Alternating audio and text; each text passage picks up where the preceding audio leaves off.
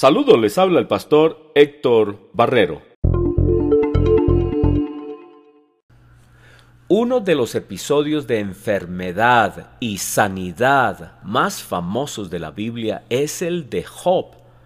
Su experiencia nos enseña que la enfermedad le puede acontecer aún al creyente, al justo, al que ha recibido al Señor Jesucristo y esto por razones y propósitos que solo Dios sabe y que los demás no deben juzgar a la ligera.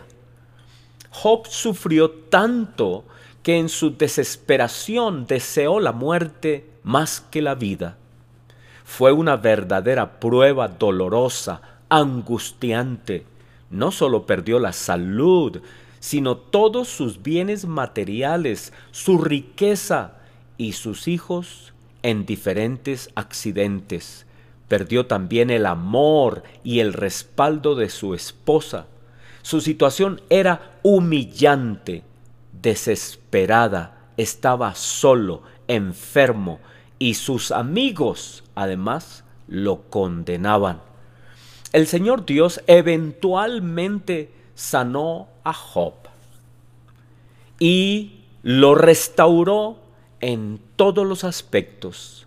La pregunta es, ¿por qué siendo Lot justo, como nadie más sobre la faz de la tierra, tuvo que experimentar semejantes sufrimientos y tragedias? ¿Y por qué hoy, en nuestros días, Dios a algunos de sus hijos que han creído en Él, los oye y les da sanidad y los bendice materialmente, y a otros de sus hijos les permite pasar por la prueba de la enfermedad y la pobreza?